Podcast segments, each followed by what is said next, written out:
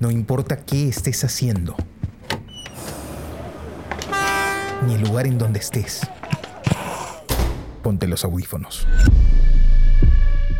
Y acompáñanos en este viaje por el mundo de la imagen en movimiento.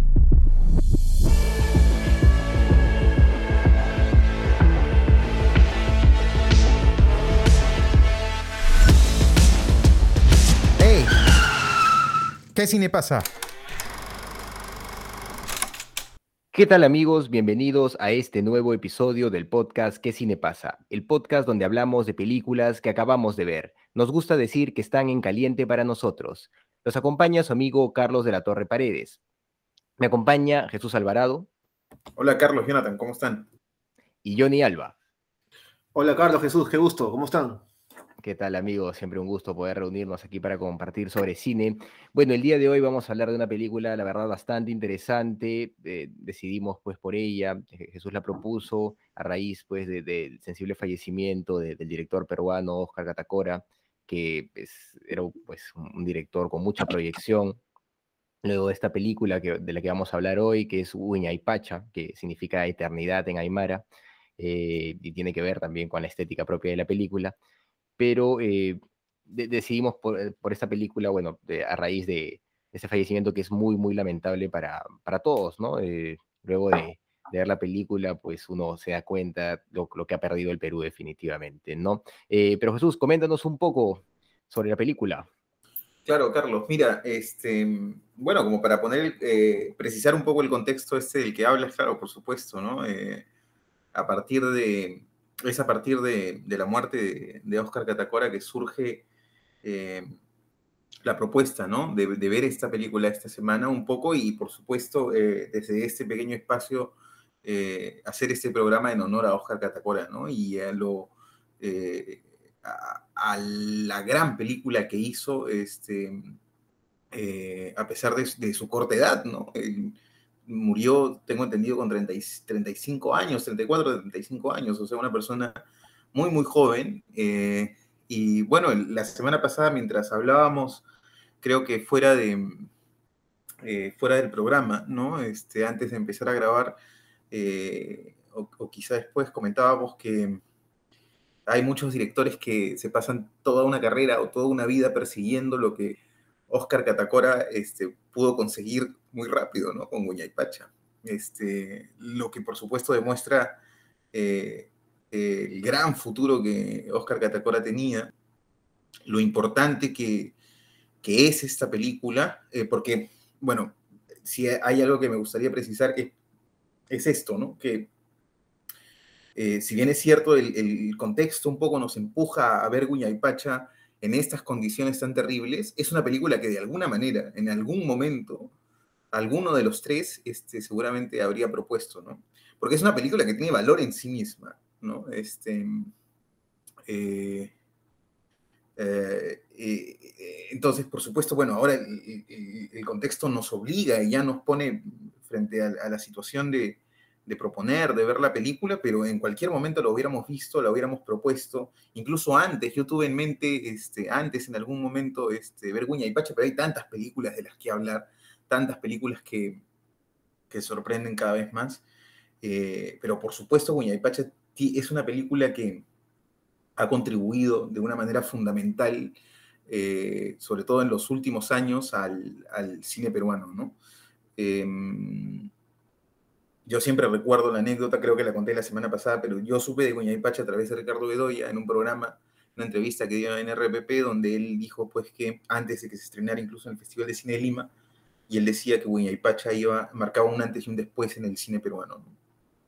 Entonces, por supuesto, una recomendación de, de ese tipo viniendo de un eh, crítico de cine tan agudo como Ricardo Bedoya, eh, eh, generó una expectativa brutal, ¿no? Eh, al punto que inmediatamente todo el mundo empezó a hablar de Guña y Pacha en aquella época y llevó en, el marco del Festival de Cine de Lima a mucha gente a los cines, ¿no?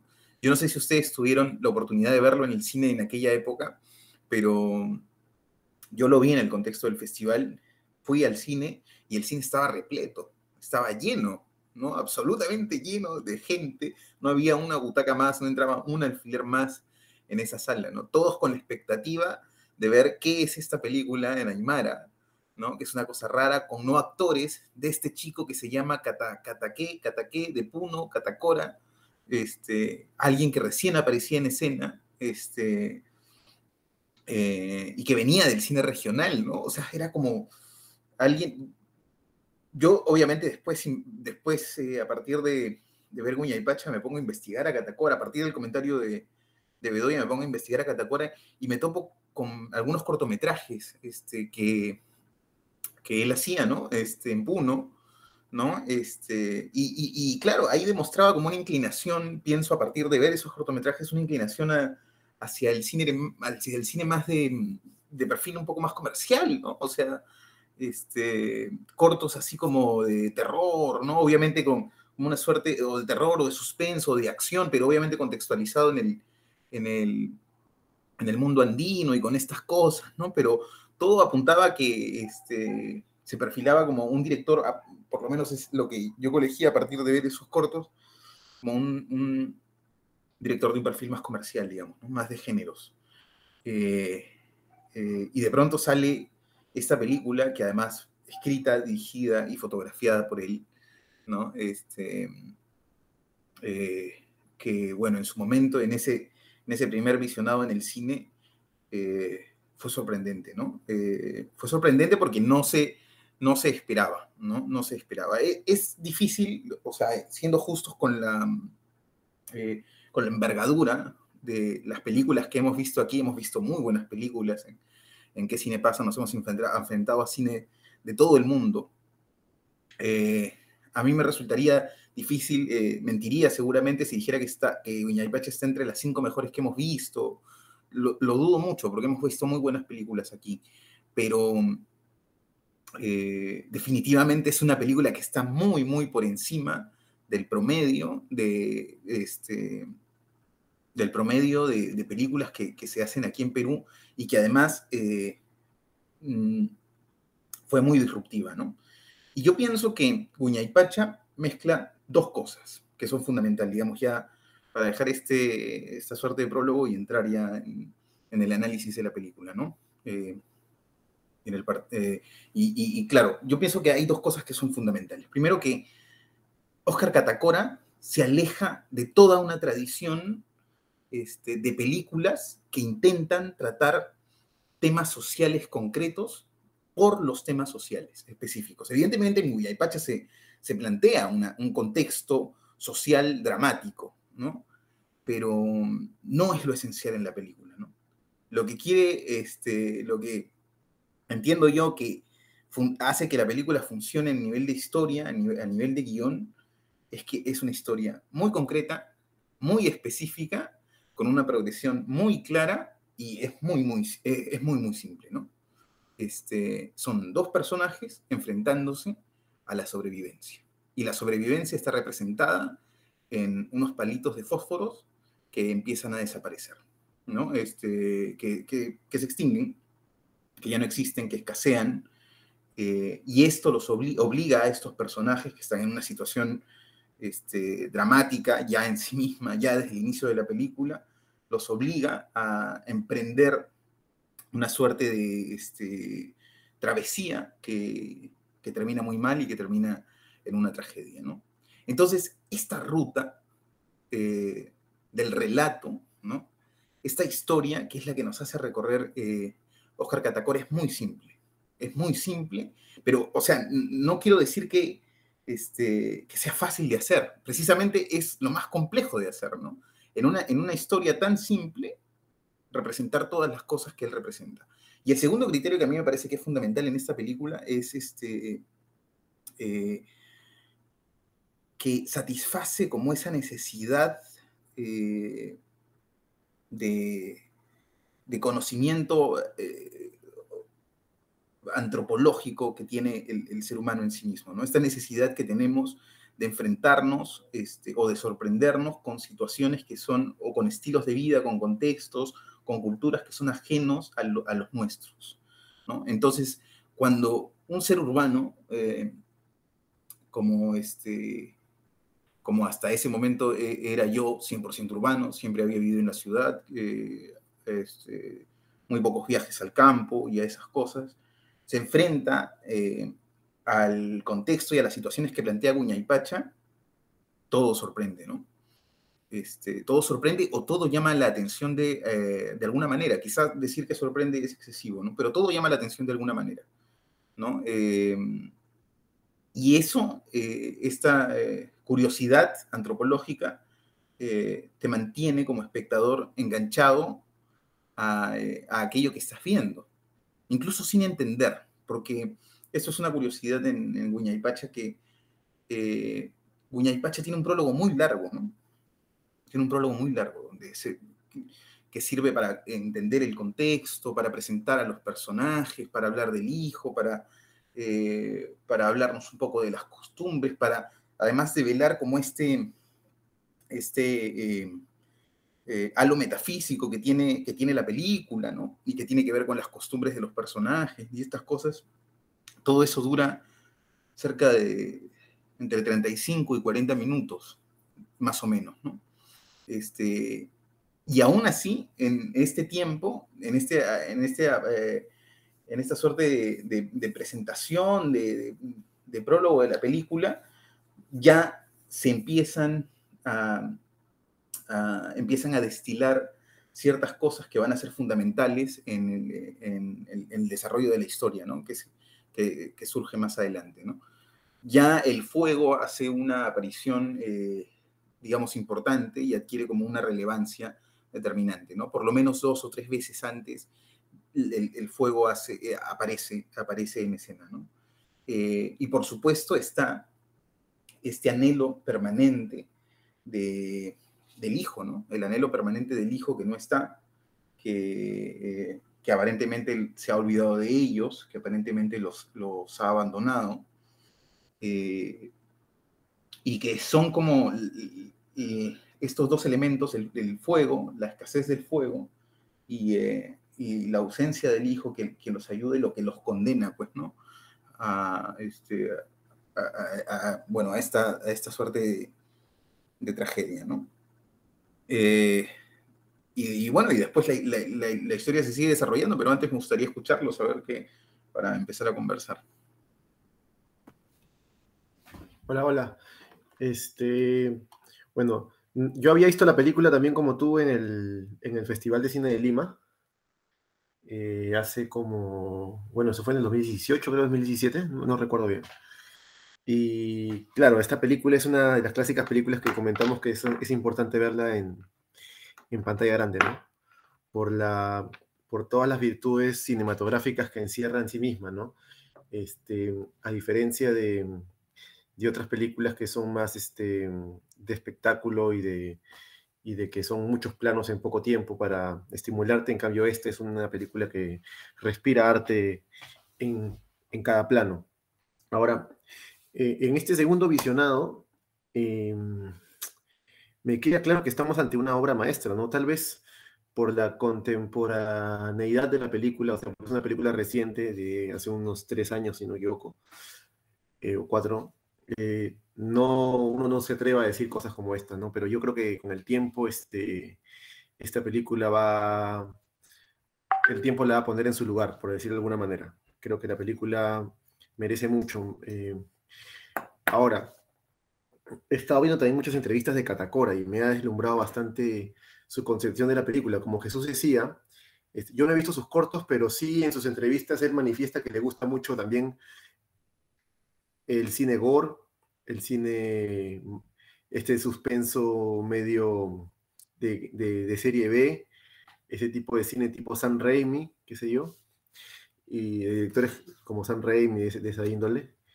Y claro, Winaipacha eh, definitivamente no tiene nada que ver con, con, esos gustos que él tiene, ¿no? Pero también le, le, gusta Kiarostami, también le gusta este Osu, este, Akira Kurosawa. Entonces el tipo también manifestaba que le gustaban mucho los animes como Dragon Ball. Y, y, en Dragon Ball, los dibujos, como en los dibujos tú ves también que hay una pulcritud en los planos, ¿no? A veces, muchas veces en los dibujos, por no hacer varios dibujos para representar lo mismo, ponen bastante información en un solo plano, como también pasa con el cine mudo. Catacora también decía que una de sus costumbres era ver, antes de, empezar una película, ver otra vez algunas películas de cine mudo, porque el cine mudo tiene una especie de... Eh, se concentra mucho en la imagen, puesto que no, los diálogos no son tan importantes, entonces este, te ayuda a sintetizar y a usar el cine eh, de manera más eh, pulcra, ¿no? Este, entonces, este, es bastante interesante analizar. Hay, hay, muchas cosas que analizar sobre, la, sobre el impacto de esta historia a nivel social o a nivel este, contemporáneo en el tiempo, ¿no? Pero también eh, hay muchas cosas técnicas que resaltar aquí. Una de las cosas interesantes de, esta película es que fue grabada enteramente con luz natural. Eh, las escenas de día, por eso la mayor parte de la película está en este horario de, luz eh, que, que te da ventajas, ¿no?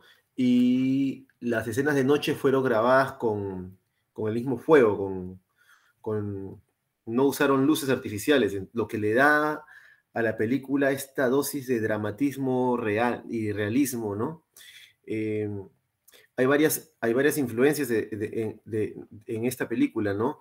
Está el neorrealismo italiano cuando usas actores no actores y cuando usas este, eh, estos diálogos y descriptivos eh, de lo no, de, dramatizar este, escenas, porque hay mucha atención al detalle, a lo contemporáneo, a, la, a la cotidianidad de la vida, ¿no? Ves cómo dos personas están en un solo plano hilando mientras tienen un diálogo de lo más intrascendente, común, ¿no?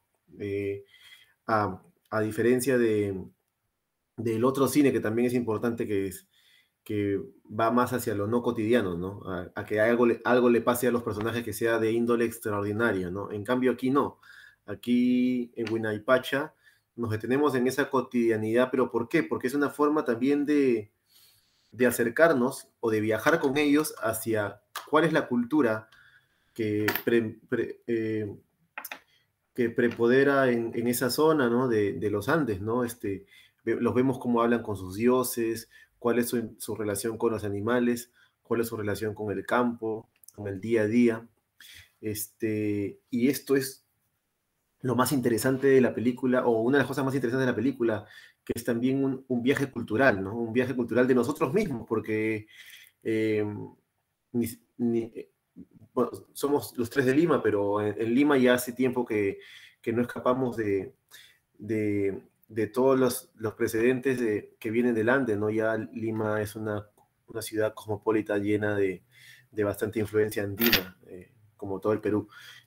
Entonces, eso es muy interesante. Catacora decía que, claro, a él le gusta este tipo de cine distinto, eh, de gore, de serie B y también de...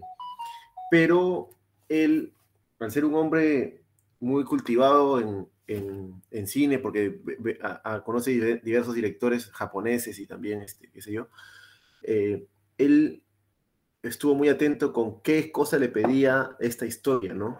Y él quería dejar en claro cómo capturar el paso del tiempo, cómo detener, detener el tiempo. Entonces, a diferencia de un cine como Rápidos y Furiosos, donde pones muchos planos en poco tiempo, este, está viendo en, en, en hay como solo 25, 95 eh, planos en toda la película y todos son planos fijos, ¿no? Entonces, él se dio cuenta que para esta historia necesitaba estos planos y no planos eh, planos cerrados de, primeros planos, sino planos abiertos donde se, vean los dos personajes en un, en, eh, albergados en este medio, medio ambiente en, el, que viven, que es este, en medio de las montañas, eh, que es lo que lo ayudó a, poder llevarnos a nosotros como espectadores a esa realidad y a ese, a ese drama, que es muy distinto. Este, eso es muy, muy interesante, ¿no? Ahora, eh, otra cosa interesante que, que, dialoga esta película allá a nivel este, humano, antropológico, social, como, como quisiera llamarlo, es el, uno de los, uno de los em, particulares problemáticas del, Ande, que es este, el abandono de, los, de las personas mayores, ¿no? Que pasa mucho, aparentemente pasa mucho eso, y claro, uno se pregunta, o yo mismo me pregunto, ¿cómo uno puede dejar a sus parientes así en el olvido? Sin contar ya la otra crítica que ya es a nivel político, que no, es no, me interesa en este momento, pero es de que el Estado tiene olvidado también esta zona. Bueno, pero eso desde hace mucho tiempo, ¿no? Eh, que ese es otro problema. Pero el tema es que, yo pensaba eso y yo recordaba eh, una señora que trabajaba con nosotros en la casa, ayudándonos con la, con, con, la cocina, con estas cosas, este, nos contaba que tenía, ella tenía un problema porque su madre vivía eh, en la sierra y, y, ninguno de sus hijos podía convencerla para venir a Lima, porque a ella le gustaba vivir en el campo, con sus animales, con sus costumbres, y cuando intentó venir a vivir a Lima, que era una señora ya bastante mayor, este, no se acostumbró al ritmo de Lima, ¿no? A tener que tomar, eh, tener que usar primero dinero, ¿no? Porque me contaba la señora que en esa parte del, de la sierra ella no usaba dinero, ella vivía de su chacra, intercambiaba algunas cosas y qué sé yo. Entonces, no, no, se acostumbró a Lima, entonces ella volvió a la sierra. Pero sus hijos tenían su vida hecha en Lima, ¿no? Su familia, sus hijos estudiaban en el colegio y tampoco se iban a vivir ellos con su familia donde está la señora. Entonces, ella siempre vivía afligida con ese problema, ¿no? Que mi mamá insiste en, vivir en esa casa y está sola ya, yo tengo que ir a verla cuando esté enferma, pero ella tampoco quiere venir para acá y es un, es un problema que, que, se da mucho con las personas mayores del Ande. Y la globalización, cómo va invadiendo todo, ¿no? porque, claro, las, las personas mayores, muy mayores como estos señores de, de que tendrán aproximadamente 80 años, eh, ellos pues han crecido con, con toda esta con toda esta cosmovisión de los apus, de, los Andes y también de esa, forma de vivir muy, muy, este, muy cercana a la naturaleza. Pero sus hijos y sus descendientes ya se globalizaron, ellos, la mayoría, y este hijo, que es eh, Atuco, creo que se llama, el, personaje que menciona, evidentemente ya se globalizó, ya debe estar viviendo en alguna ciudad si no es Cusco, si no es Lima, ¿no? Y, lo más triste es que ellos, ellos añoran el retorno de este hijo, pero el resto de los espectadores que vemos la película, de alguna forma u otra, sabemos que el hijo probablemente no va a volver, ¿no? O al menos no va a volver a esa vida, ¿no? No va a volver a ese ritmo en el que, en el que nació. Este, lo cual genera un, un, este, un drama que lo hemos visto también en otras películas, ¿no? Que eh, lo, tradicional con lo contemporáneo, lo tradicional con lo moderno. Y por eso esta influencia también del cine de, de, Osu, por ejemplo, ¿no? En, Cuentos de Tokio, que es una problemática muy parecida en Cuentos de Tokio, no sé si vieron esta película. Eh, dos personas mayores van a Tokio, a la ciudad, a ver a sus hijos, que sus hijos ya se globalizaron, ¿no? Ya viven en una ciudad cosmopolita, eh, eh, a pesar de haber sido filmada en los años 50, eh, después de la Segunda Guerra Mundial, Tokio se, transformó prácticamente con toda la influencia occidental. Y los padres que viajan a Tokio tienen ese golpe ¿no? cultural, de que ellos todavía están en la tradición japonesa antigua.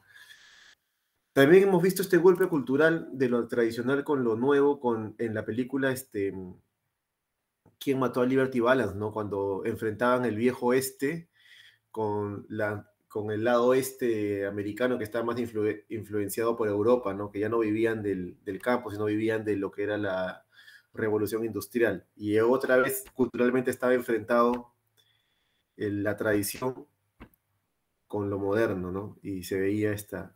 Y es lo que vemos aquí en Guña y Pacha, ¿no? Está enfrentado la tradición con lo moderno, sin mostrarnos lo moderno, mostrándonos más bien lo cultural. A mí personalmente, yo recuerdo mucho un viaje que hice a, Chincha hace, años. Y, yo en mi, en mi, mente tenía una imagen de Chincha. Yo llegué al día siguiente de, la, Fiestas Patrias. No, no pude estar en la fiesta. Pero yo tenía una imagen de Chincha, pues, este, muy de, de, de estereotípico, ¿no? Estereotipo. O sea, pensé que iba a llegar y la gente iba a estar con, con cajones, tocando música criolla, y gente afroperuana, pues no, zapatero. Y cuando llegué a la plaza, a la plaza central de Chincha, había, claro, mucha gente afroperuana ahí, pero estaba, estaba escuchando reggaetón y estaban viendo este, a vacilar o algún programa de Canal 4. o sea, nada era lo que yo imaginaba. Entonces, claro, uno tiene la tradición, pero lo contemporáneo y la globalización entra por todos lados, ¿no? Entonces, este, al final terminamos siendo una mezcla. No digo que la gente de Chincha haya dejado de hacer zapateo, de esas cosas, pero así como yo como peruano que vivo ahora en Australia, este, yo tengo también mi, mi tradición peruana, pero la gente que me conoce aquí imagina que, que, como peruano no tengo concepción de lo que es vivir en una ciudad, pues, ¿no? con internet y con todas las cosas que... y al final los, los, los, que viven en ciudad se parecen a, a, cualquier ciudad del mundo. Todos los que han crecido en ciudad son casi iguales, ¿no? Influenciados por las mismas películas de Hollywood, influenciados por la misma ropa que es ropa contemporánea y qué sé yo. Entonces, este, esas cosas te hacen mucho pensar, ¿no? Una película tan, una, una película tan modesta en el sentido de que no tiene muchos personajes, pero grandicolocuente en, el, en, lo que, en lo que nos muestra, te hace pensar tanto sobre la misma condición humana en sí mismo y sobre todas estas cosas, ¿no? Eh, por eso es interesante. Pero bueno, hay más cosas que comentar y me gustaría ver si podemos ir intercambiando ideas entre nosotros, ¿no? Oh, claro, eh, me toca. Eh, sí, definitivamente ha sido una película bastante interesante. eh, tiene mucho, pues, eh, mucho contenido esta película. Ah, Yo, yo creo que, bueno, más allá de, lo que ya han comentado, ¿no? Ustedes manejan mucho más el tema gráfico, el tema visual, el tema de la cámara, todo esto. No, no es mi especialidad, pero yo, yo creo que lo más relevante de esta película, si lo más, más, más, más relevante es las múltiples lecturas que tiene, ¿no? Eh, Ustedes han interpretado una cosa y yo he interpretado otra completamente diferente, me parece, ¿no? Eh, ustedes han visto una, un planteamiento antropológico eh, y yo no he visto eso, pues. Yo he visto un planteamiento ficcional con eh, elementos de la cosmovisión aymara, cosmovisión andina, pero yo he visto una narrativa totalmente alegórica, totalmente alegórica. Yo ahí lo que he estado viendo mientras veía Huinaypacha es cómo Catacora nos cuenta de la desaparición del mundo aymara lentamente, ¿no? Eh, y los personajes son eso, ¿no? Eh, Wilka es el sol, Paxi es la luna, y Aku, a ver, déjame aquí lo tenía apuntado, el nombre pues un poco complicado, Antuku, es estrella que ya no brilla. La traducción, ¿no? La traducción de los nombres estás diciendo, ¿no? Sí, sí, sí, la traducción de los nombres. Eh, Antuku significa estrella que ya no brilla, entonces son el sol, la luna y la estrella que ya no brilla. Y la condición en la que están es rarísima, ¿no? Porque son un par de ancianos que están lejos de todo, en medio de, de la nada. Y no, no sé qué tan cierto sea eso, ¿no? Porque yo, yo sé que hubo comentarios de, antropólogos cuando sale la película diciendo, bueno, eso no es tan común, ¿no? La gente suele vivir en comunidades, pese a todo, ¿no?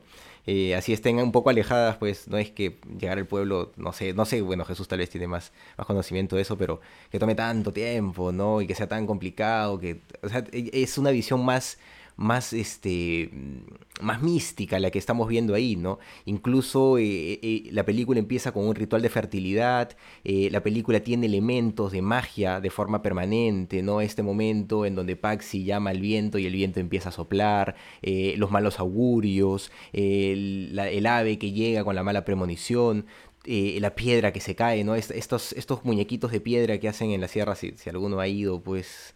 Eh, ha caminado por la puna, en toda la puna, pues, este, en, toda, en toda la sierra, en todo el Ande, eh, ponen estos muñequitos, ¿no? De piedra, con, con, colorines, con telitas, y creo que eso lo hacen en varias partes del mundo, no, no, la verdad nunca me he puesto a investigar qué, qué, implican eso, pero siempre los he visto. Eh, pero imagino pues que, que son representación de, de, algo que tiene que ver con, con su cosmovisión, ¿no? Y pues se, cae sola, ¿no? Cuando muere, cuando muere el personaje.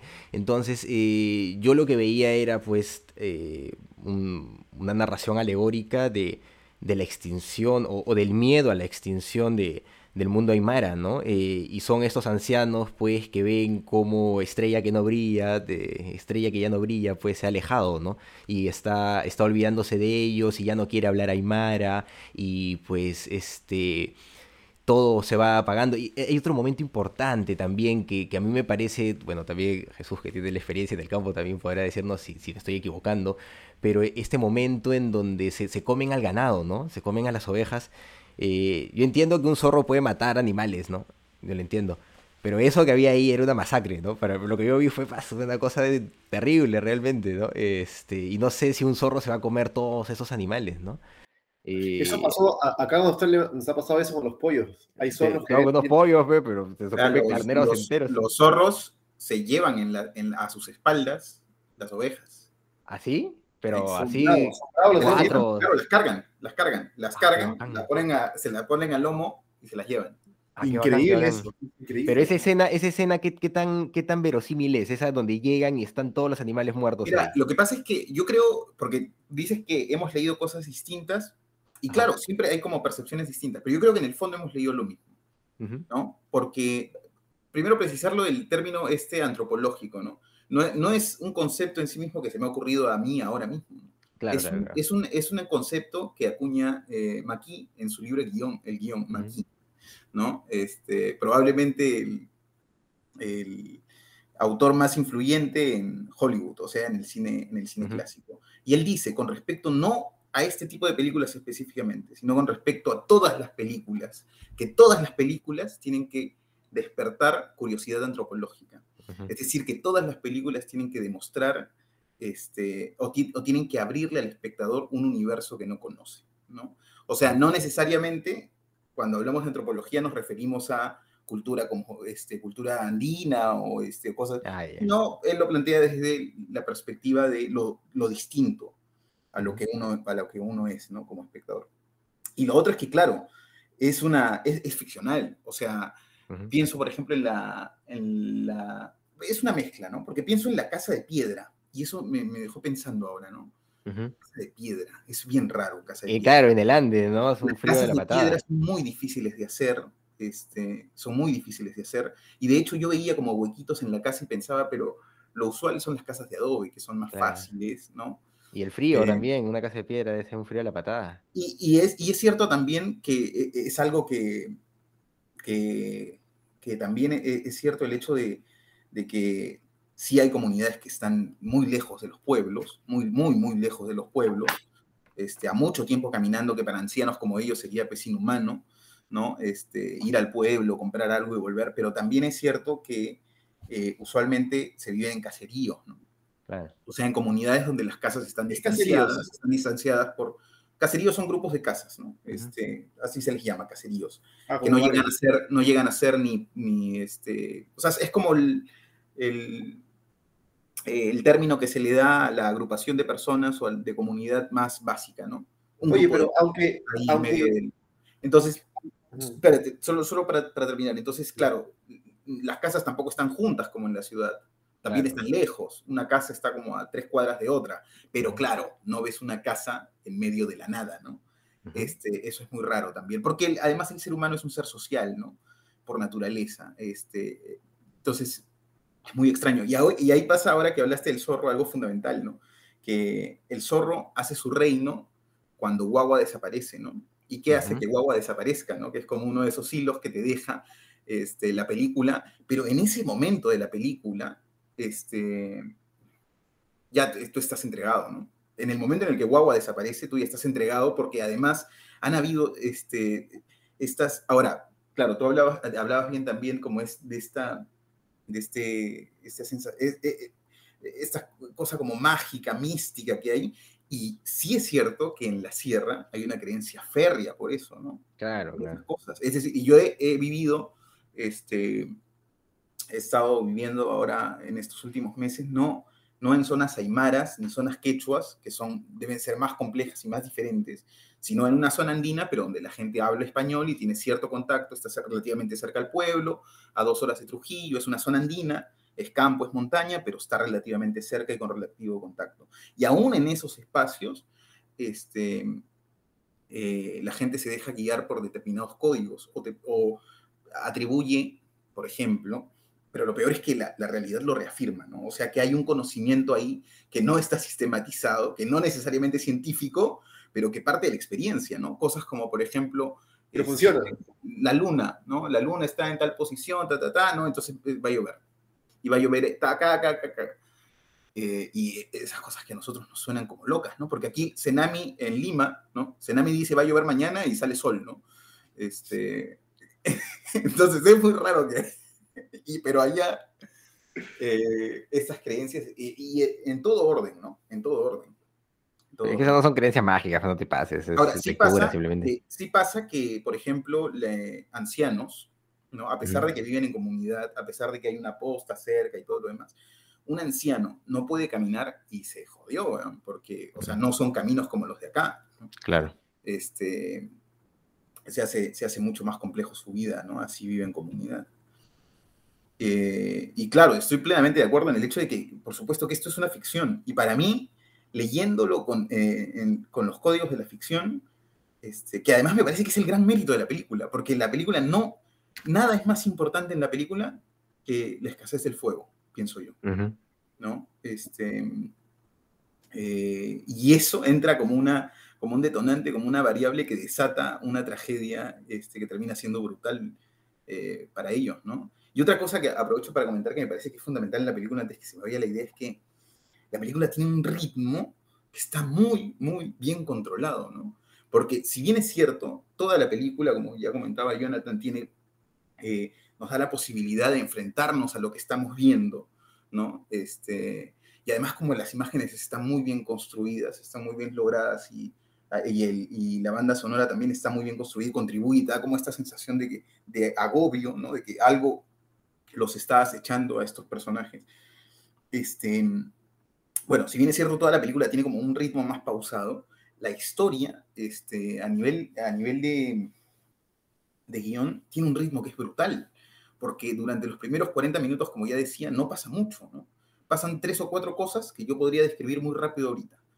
Y todo lo que ocurre, o sea, todo lo grueso y, eh, ocurre eh, a partir de ahí, ¿no? A partir de que empieza, y empieza a ocurrir una cosa tras otra, ¿no? Eh, el fuego está por acabarse, este, Guagua desaparece, Paxi tiene que ir a buscar los fósforos, Wilka va detrás de Paxi, este, cae la nevada, llegan y el zorro se ha comido a los animales, este, o sea, empieza a ocurrir absolutamente todo de una manera tan frenética, ¿no? Y ahí, y eso no es gratuito, por supuesto, ¿no? Ahí hay un dominio del ritmo, del ritmo pensando en la emoción y en la sensación que se quiere generar en el espectador, ¿no? Este, el nivel de impacto que hay eh, con las cosas que ocurren hacia el final de la película se ve reforzado, por supuesto, por, este, por esta aparente eh, quietud del inicio, ¿no? Por esa aparente quietud del inicio. Entonces, ahí eso, eh, claro, tampoco es fácil de lograr y eso parte de una propuesta ya muy clara que tiene el director, ¿no? Y de cómo va a afrontar la película. Sí, también ah, el ritmo y, y, la, ¿cómo se dice? El tener los planos necesarios, ¿no? El no, el no, eh, el ser muy cauteloso con, la cantidad de planos, porque eso hace que la película eh, se sienta más real, ¿no? Porque están hablando en Aymara, está en un lugar que evidentemente es este eh, relacionado con la historia, entonces todo eso le da una, esa sensación de, de peli documental, ¿no? De estar ahí tú al lado viendo cómo verdad dos viejos están viviendo, dos personas mayores están viviendo esa situación y y compartir su cotidianidad y también su única conexión con el exterior, que es extrañar a su hijo, ¿no? Que es tan, tan eh, doloroso, pero también a la vez es lo que le da esa, esa problemática a la, historia, ¿no? ese, para mí es el enfrentamiento de la tradición con lo, con lo moderno, la, la, ausencia de ese hijo que, no, que nunca lo vemos, que no sabemos cómo fue, pero no sabemos qué relación tuvo con los padres, pero, pero que no está. y que reniega de sus tradiciones, ¿no? Su ausencia dice más que, que, otra, que nada, su ausencia dice más. Y su ausencia, hasta semióticamente podría ser, no semióticamente, ese no es el término, pero su ausencia es un simbolismo de, de nuestra sociedad también, ¿no? De, de lo que, de, esa, de, de, ese, de ese pasado que no... Mira, yo creo que desde, desde, comentarios reales se viene renegando. Tú lees en comentarios reales como, como los, los, que contaban las historias de Alinka Garcilaso siempre decían con nostalgia, pues cómo esa cultura se va a perder, pero esa cultura no se ha perdido del todo, siempre sigue ahí, está ahí, siempre hay ese temor de que se pierda la cultura, que definitivamente no va a ser 100% siempre de una sola forma, las culturas cambian todo el tiempo, pero, pero es muy poderosa, ¿no? La cultura aymara, la cultura quechua es muy poderosa, ¿no? Sí, aquí con nosotros, a pesar de que esos claro, pero, o sea, pero en la perspectiva de la historia, pues, se cayó el Imperio Romano, ¿no? no o, sea, o, sea, todo cambia, ¿no? Todo es cíclico. Y, pero, pero todo, todo evoluciona, ¿no? Lo que pasa es que, claro, las culturas son más poderosas que los imperios, porque mira, el Imperio Romano cayó. No, pero pero toda nuestra, para, terminar o sea, me refiero, el Imperio Romano se cayó, pero toda nuestra estructura sociopolítica está basada en todo lo que, en todo lo que ellos hicieron. Igual, la cultura sí, aymara se perdieron, pero toda nuestra... se van tomando determinadas cosas, ¿no? Pero es que no... todo es contingente, pues, ¿no? no nada permanece y, y todo evoluciona a partir del encuentro de diversas costumbres, ¿no? Claro, hasta la misma y salen cosas, salen cosas distintas y diferentes.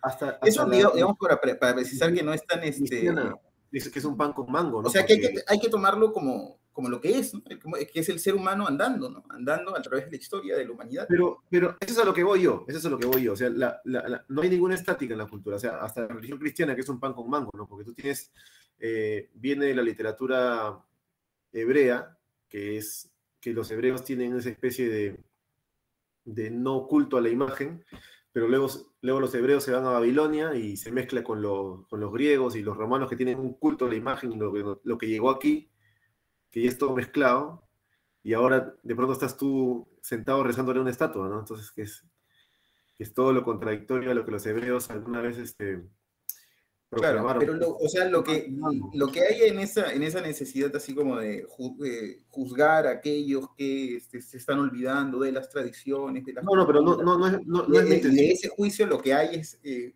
como la intención de preservar y de preservar para siempre, ¿no? Eh, y eso yo creo que no es posible, ¿no? Eso creo que no es posible. eso creo que las cosas van evolucionando y van evolucionando en función también a, a lo que no, no, no, es lo que quería decir. Lo que, lo que quiero decir que claro, la cultura nunca se va a preservar intacta, pero con la cultura fuerte eh, igual queda, o sea, igual no desaparece, creo yo.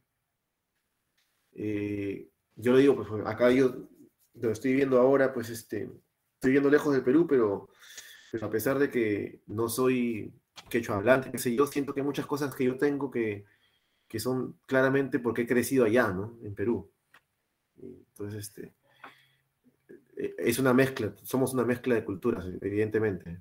La cultura no creo que muera, pero sí se transforma constantemente. Inclusive si es que el imperio inca seguiría existiendo ahora, seguiría igual transformándose de su cultura, no, no, eso es evidente. Pero bueno, ¿qué más? Aparte de esto, este, eh, porque el guion también fue escrito por Catacora, eh, me parece, y el, el, el guion me parece que es ¿cuál es la palabra? Como que no tiene ni más ni de menos, como que es exacto, ¿no? Como que es, muy, está muy bien pensado, me parece a mí, no sé, eh, todo está, eh, pareciera que está concebido con la imagen o algo así. No, no, no, sé qué percepción te dio a ti el guion eh, en Aymara, porque todavía lo hace más interesante, ¿no?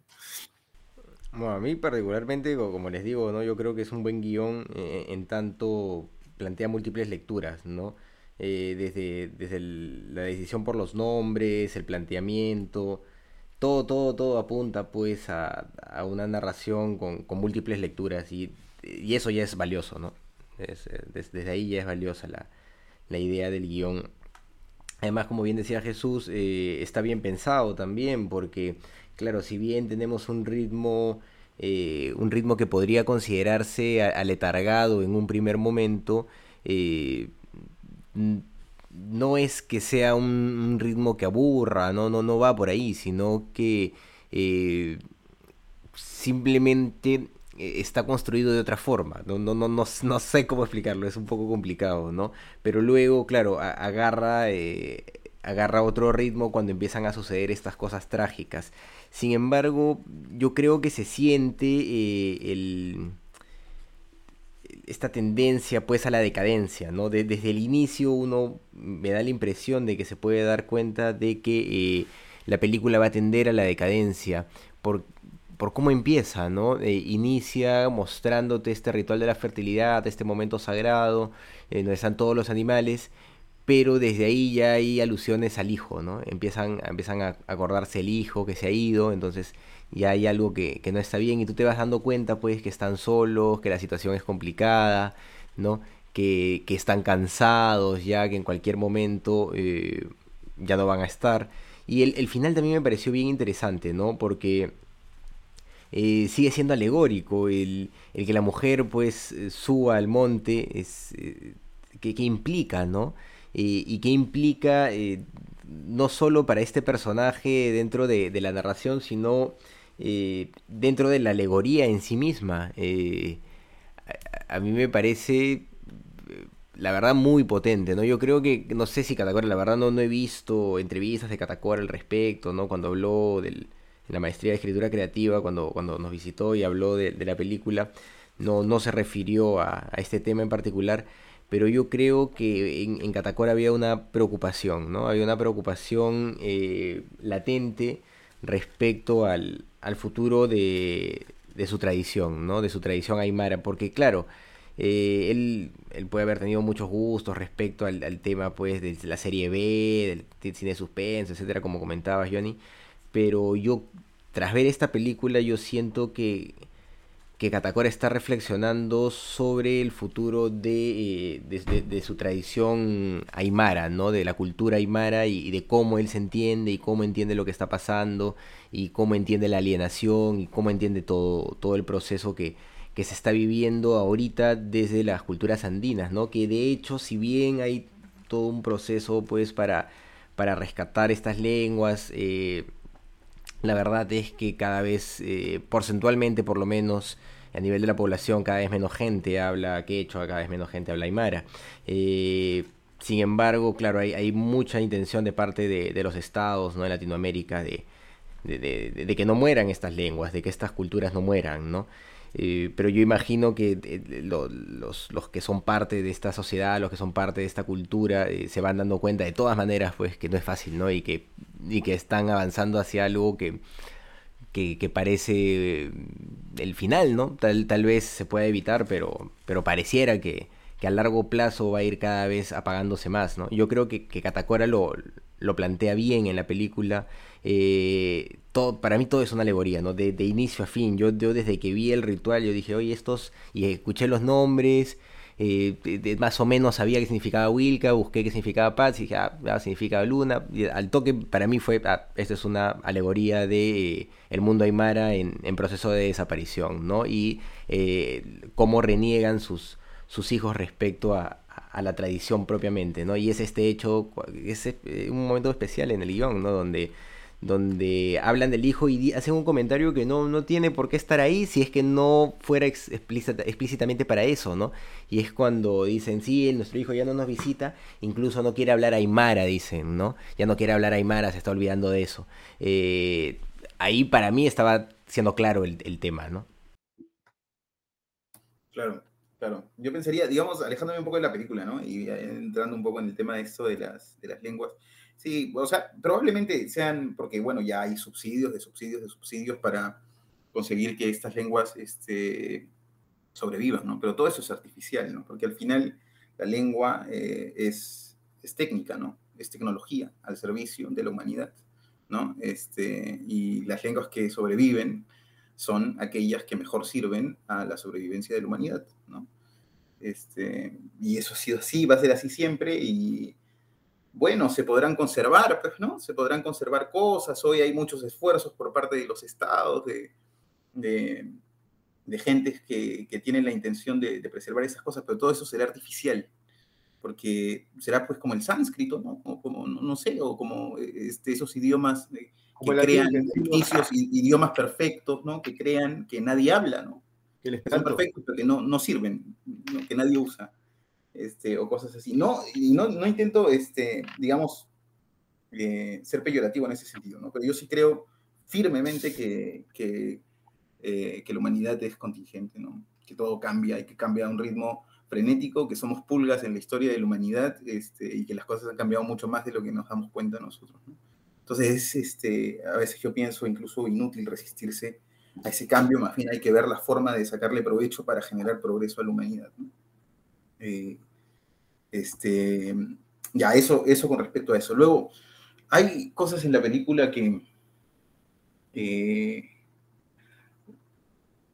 Específicamente algo concreto, ¿no? Que en este segundo visionado, este, que noté y que me molestó muchísimo. Es como que lo detecté en algún momento y, a partir de eso ya no pude dejar de verlo, ¿no?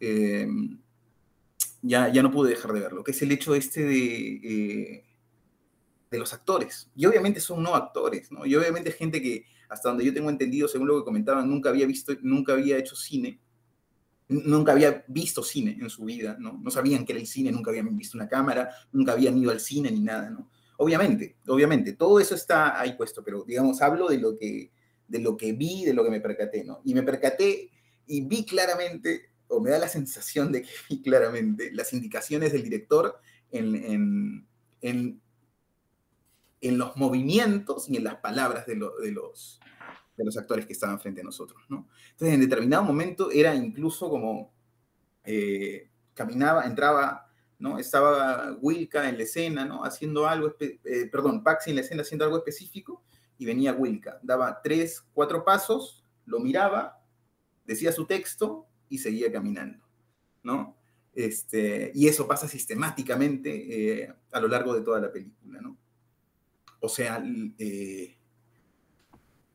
es artificial, termina, termina siendo artificial, ¿no? Termina siendo artificial y se notan en ese sentido las costuras. Carlos Raigadas, que es un director del que ya hemos hablado, todavía no hemos visto ninguna película de él, alguna vez veremos seguramente alguna película de él este, en, el, podcast, eh, es un director que además a mí me gusta mucho, eh, que también trabaja con no actores, este, decía en algún momento, yo pensaba, ¿no? Con respecto a eso, escuchar, este, eh, que había que, que él a los, a los actores no les, daba ninguna información sobre el guion y que les daba, em, y que les daba eh, indicaciones específicas y técnicas, ¿no? Tú haces esto, muévete aquí, muévete allá, ta, ta, ta. Y lo que él decía es que después, ya después, ¿no? Que el cine no dependía del actor en ese momento, que no dependía del actor, ¿no? Estoy parafraseando, sino es que ya después el cine era un acto que se construía en el montaje, con las herramientas que tú habías logrado obtener a partir de él. Y, la verdad es que yo lo vi en determinado momento en una, en, una escena, eh, en una escena específica de, y ya no lo dejé de ver a lo largo de, de toda la película, ¿no? En este segundo visionado. O sea, ya saltaba a cada momento las indicaciones del director, porque es que son muy, las cosas se daban de manera muy justa, ¿no? Muy, y se supone que usas no actores precisamente para dejar fluir determinadas cosas, ¿no? Ahora, por otro lado, y la contraparte es que el rostro de ellos no lo consigues así nomás. Y hay determinadas actitudes que ellos hacen que no las consigues de actores también, ¿no? Entonces, bueno, ese es, el juego, esa es la apuesta y tiene de las dos cosas en este caso. Eso cuenta Catacora que, que en un principio él pensaba trabajar con actores eh, de Lima, o sea, como cualquier director que quiere hacer algo eh, profesional, pero luego se dio cuenta que necesitaba a alguien que sea realmente aymara. Y otra cosa que también contó, así como dices, eh, así como decía Carlos Raigada, que la película se construye también en el montaje yo creo que la película en todo momento va, uno tiene que ser flexible y que va cambiando, ¿no? Catacora cuenta que él había conseguido la película con muchos planos este, cerrados porque le gustaba mucho el rostro de los personajes, pero que cuando iban ensayando los diálogos, en, en, los planos que hizo se dio cuenta que el plano que necesitaba era un plano de ellos dos con la montaña atrás o con el... Y y cambió a hacer esos planos más abiertos, ¿no? Grabó, aparentemente todo lo grabó con un lente 50, pero lo grabó a cierta distancia para que tenga toda esa, esa imagen que nos ha regalado, esos paisajes y toda esa visión. Claro, respecto a lo que comentaba Jesús, ¿no? De, de, de, de, de, estas costuras que se notan, yo, yo también lo sentí, ¿no? Yo también lo sentí un poco, no, no tal vez, no, no tan específicamente, pero lo sentí en los diálogos. Yo sentía los diálogos un poco un poco maquinados, ¿no? No, no, no tan, no tan, tan, tan, este, no, no fluían tan bien, me dio, esa sensación también. Eh, pero bueno, lo vinculé también a la posibilidad, pues, de que estas sean entidades, ¿no? Antes que, que personas normales. Eh, pero sí me hizo un poco de ruido, es, es interesante que, es interesante que, que lo comentaran. Además, se me hace raro, de verdad se me hace raro que hablen tanto, ¿ah? Eso es algo que también se me hace raro, pero ya... Sí, explica mucho, explica mucho. Sí, sí, explica mucho. Y hay como una intención este, del director de dar a entender a través del diálogo que se quieren, me da la sensación, ¿no? Entonces ahí como que se, se, vuelve redundante en determinado momento y no, no es necesariamente así, ¿no? Ni siquiera piensen en sus relaciones con sus enamoradas o, esposos, no necesariamente es así, ¿no? Claro que sí. Muy bien amigos, ¿qué dicen? ¿Queremos comentar más sobre la película o ya pasamos a calificar? Ya, calificamos, calificamos. Muy bien, eh, a ver Johnny, ¿empezas tú o empiezo yo? A ver, empiezo yo. Eh, bueno, para. Primero, para mencionar cosas que, me parece que, que hasta el momento no se habían hecho tanto en el cine peruano, ¿no? Este, interesantes. Eh, primero, que tiene. Es por eso, ¿no? Primero, que sea una película en quechua, en, digo, en Aymara, perdón, en Aymara, que es una lengua tan fascinante y que es de la parte sur del Perú, está emparentada con Bolivia y también en Argentina, pero más en Bolivia y en Perú, ¿no? Es donde en Chile también me parece que hablan aymara, pero más en, Bolivia y en Perú es donde esa lengua es este, preponderante, ¿no? Eh, después por el aspecto cultural, por el acercamiento que, nos genera a todos, este, porque me parece que el, director tiene una, estética y una, eh, intención de, regalarnos esa realidad. Eh, por, eso que, por eso la cámara con, esto, con esta cantidad muy calculada de planos y, y cada plano bien pensado, con esta estética, con esta intención. Eh, y después el drama mismo, ¿no? El, drama mismo de, de, la película, ¿no? Que a mí me acercó mucho. Las últimas escenas para mí fueron muy, impactantes y me sensibilizaron bastante. Eh, a ver, yo esta película le voy a dar, le voy a dar un 9. Muy bien, me toca a mí. A ver, eh, Pacha es una película que me ha parecido interesante. Eh, lo que más me ha llamado la atención definitivamente es la posibilidad de las múltiples lecturas que, tiene y, en ese sentido pues la, todas las capas ¿no? que, plantea la película. Eh, de hecho, es una película diferente a las que suelo ver, a las que, de las que estoy acostumbrado, ¿no? Creo que eh, para el cine peruano es, es, importante tener una película de este calibre, con, estas características, porque abre espacios, ¿no? Y demuestra pues que, eh, que realmente se puede hacer cine eh, recurriendo a, recursos diferentes a los que normalmente estamos acostumbrados a ver en, el cine peruano, dicho sea de paso, valga la redundancia. Yo creo que por ese lado es, es muy importante. Eh, sin embargo, también vale decirlo, en los últimos años aparecen cada vez más directores peruanos pues que intentan tener planteamientos eh, propios, eh, divergentes de alguna forma, me da esa impresión, ¿no? Eh, vimos también acá el, Evangelio de la Carne que, a mí en guion por lo menos me, pareció mm, diferente a lo que normalmente se, ve en Perú y bueno, por eso la, propuse en algún momento. Y en Huñaypacha veo también eh, una intención de, interesante de parte del director, ¿no? De, de mostrar lo que puede hacer, de jugar con posibilidades distintas y por sobre todo de, de, vacilarse con esta posibilidad de, de, tener múltiples capas, ¿no? De que su, su, propuesta pueda significar tantas cosas. Eso, eso a mí me parece lo más, más, más valioso de, de esta película, ¿no? Más allá de los planos que no se mueven, de, más allá, pues, de que sean muy medidos y, también más allá, pues, de, algunas costuras que, sean, que se pueden ver, que no me parecen... Eh, eh, o sea, claro, lo hemos notado porque nosotros analizamos la película, ¿no? Nosotros estamos fijándonos en, todos estos detalles, pero creo que eh, no, no, no, son relevantes. Incluso los diálogos, ¿no? Yo, yo sobre, eh, sobreanalizo los diálogos definitivamente, no tengo ese problema. Eh, porque yo la vi con, mi señora, pues, y para ella le pareció bien, y ella también analiza bien las películas, y pues ella, o sea, no, no, no me hizo esos comentarios, no lo sintió de esa forma, o me, o me dio esa impresión por lo menos, ¿no? Yo en este caso le voy a poner un 7. Ya, voy yo. Este, sí, pues es una película que definitivamente, definitivamente es un aporte. Eh, creo que ya el nombre de Oscar Catacora se va, va a permanecer ¿no? en, la historia del cine peruano, ya tiene un nombre en, el, en el, cine peruano. Este, y no, es, no es casualidad, ¿no? Es producto de esta gran obra que seguramente le demandó mucho trabajo, que le demandó... Eh, yo coincido plenamente con Carlos con que muy probablemente la intención, esta película no la, no la habría podido hacer nadie más, ¿no? Esta película parte de una preocupación que seguramente era muy real en él, ¿no? Que, este, porque más allá de, los comentarios que yo he dicho antes, subjetivamente, cada uno puede tener la preocupación, este, preocupaciones distintas con respecto a situaciones subjetivas eh, en su contexto. Y a mí me queda claro a partir de esa película que eh, la desaparición de la cultura aymara era un problema real para Oscar Catacora, ¿no? Más allá de lo que yo piense o de lo que pueda pensar cualquiera, ¿no?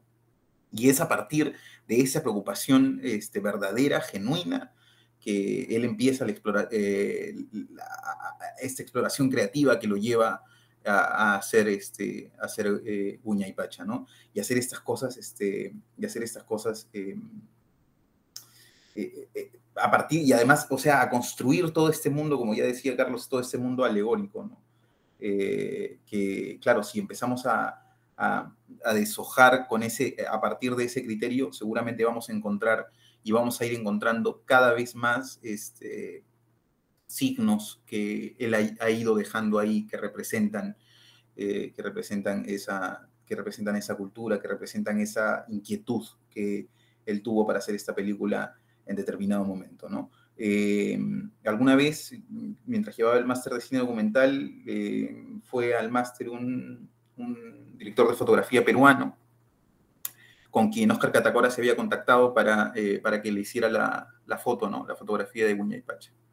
Eh, y lo que comentaba este director de fotografía era que felizmente no la hizo él, que felizmente no la hizo nadie más que Oscar Catacora, porque ahora este, Oscar Catacora, después de haber asumido el inmenso desafío de hacer la dirección de foto de su propia peli, este, había llevado su cine hacia otro nivel, ¿no? Hacia otro nivel. Y que ya existía un cine de, solo con Guña y Pacha, ya existía un cine de Oscar Catacora, ¿no? Em, se aleja absolutamente de los tópicos que venía tocando el, cine peruano que tanto hemos criticado, ¿no? Este, y bueno, que son, eh, varios, ¿no? Este, eh, entonces, bueno, nada, de memoria de Oscar Catacora, eh, que seguramente va a permanecer, este, ojalá, en, la memoria de los directores más jóvenes y de todo el mundo que se acerca al cine peruano también. Yo le voy a poner 8. Muy bien. Hay Pacha entonces, tiene 9, 8 y 7. Y debe salir 8 más o menos, debe salir, ¿no? Me imagino. ¿Algo querías decir, Johnny? Eternidad, ¿qué significa, no? Buena pacha. Eternidad, eternidad. Y los nombres de los personajes son Sol, Luna y Estrella que se apaga. Así que, ¿qué más, fue? ¿Qué más? Sale hoy. bueno, el final, el final es extraordinario, ¿no? Sí, es, potente. Y creo que tiene que ver con ese, ese, ese, ese, eternidad en el tiempo, ese, ese, plano, ¿no? De un, un, ser humano frente a la montaña. Es, caminando hacia la montaña, para mí me transmite eso, ¿no? La eternidad. Excelente amigos. Bueno, la próxima semana ya es nuestro último programa de esta temporada y va a ser diferente a, lo que hemos planteado hasta ahora. Vamos a hacer una especie de recuento pues de, lo que hemos, hemos podido ver todo, todo este año casi, ¿no? Casi, casi un año eh, realizando qué cine pasa. Bueno, Johnny se, se, sumó a nosotros después de, no sé, creo que hace cuánto, hace ya varios meses, ¿no, Johnny? Un poco antes de, de que llegáramos a la mitad de los programas. Sí, la verdad que no tengo claro cuándo empecé, pero he hecho varias películas. Con Mundo Grúa empezaste. Con Mundo Grúa, sí. Mundo Grúa, Mundo Grúa de claro. Pero hemos hecho varias películas, ¿no? sí, sí, por supuesto. Así que cada película es una semana, así que son varias semanas. Sí, sí, sí, por supuesto. Han sido varias semanas. Ya vamos en la 42, me parece, con esta. A ver. Está buenísimo, verdad. Está, está buenísimo porque para mí es una forma de, primero, estar conectado con Perú. Y segundo, este, ver películas que, de, de la biblioteca de ustedes, que es diferente a la mía, entonces claro. ampliar un poco más el espectro de, de cine, sí.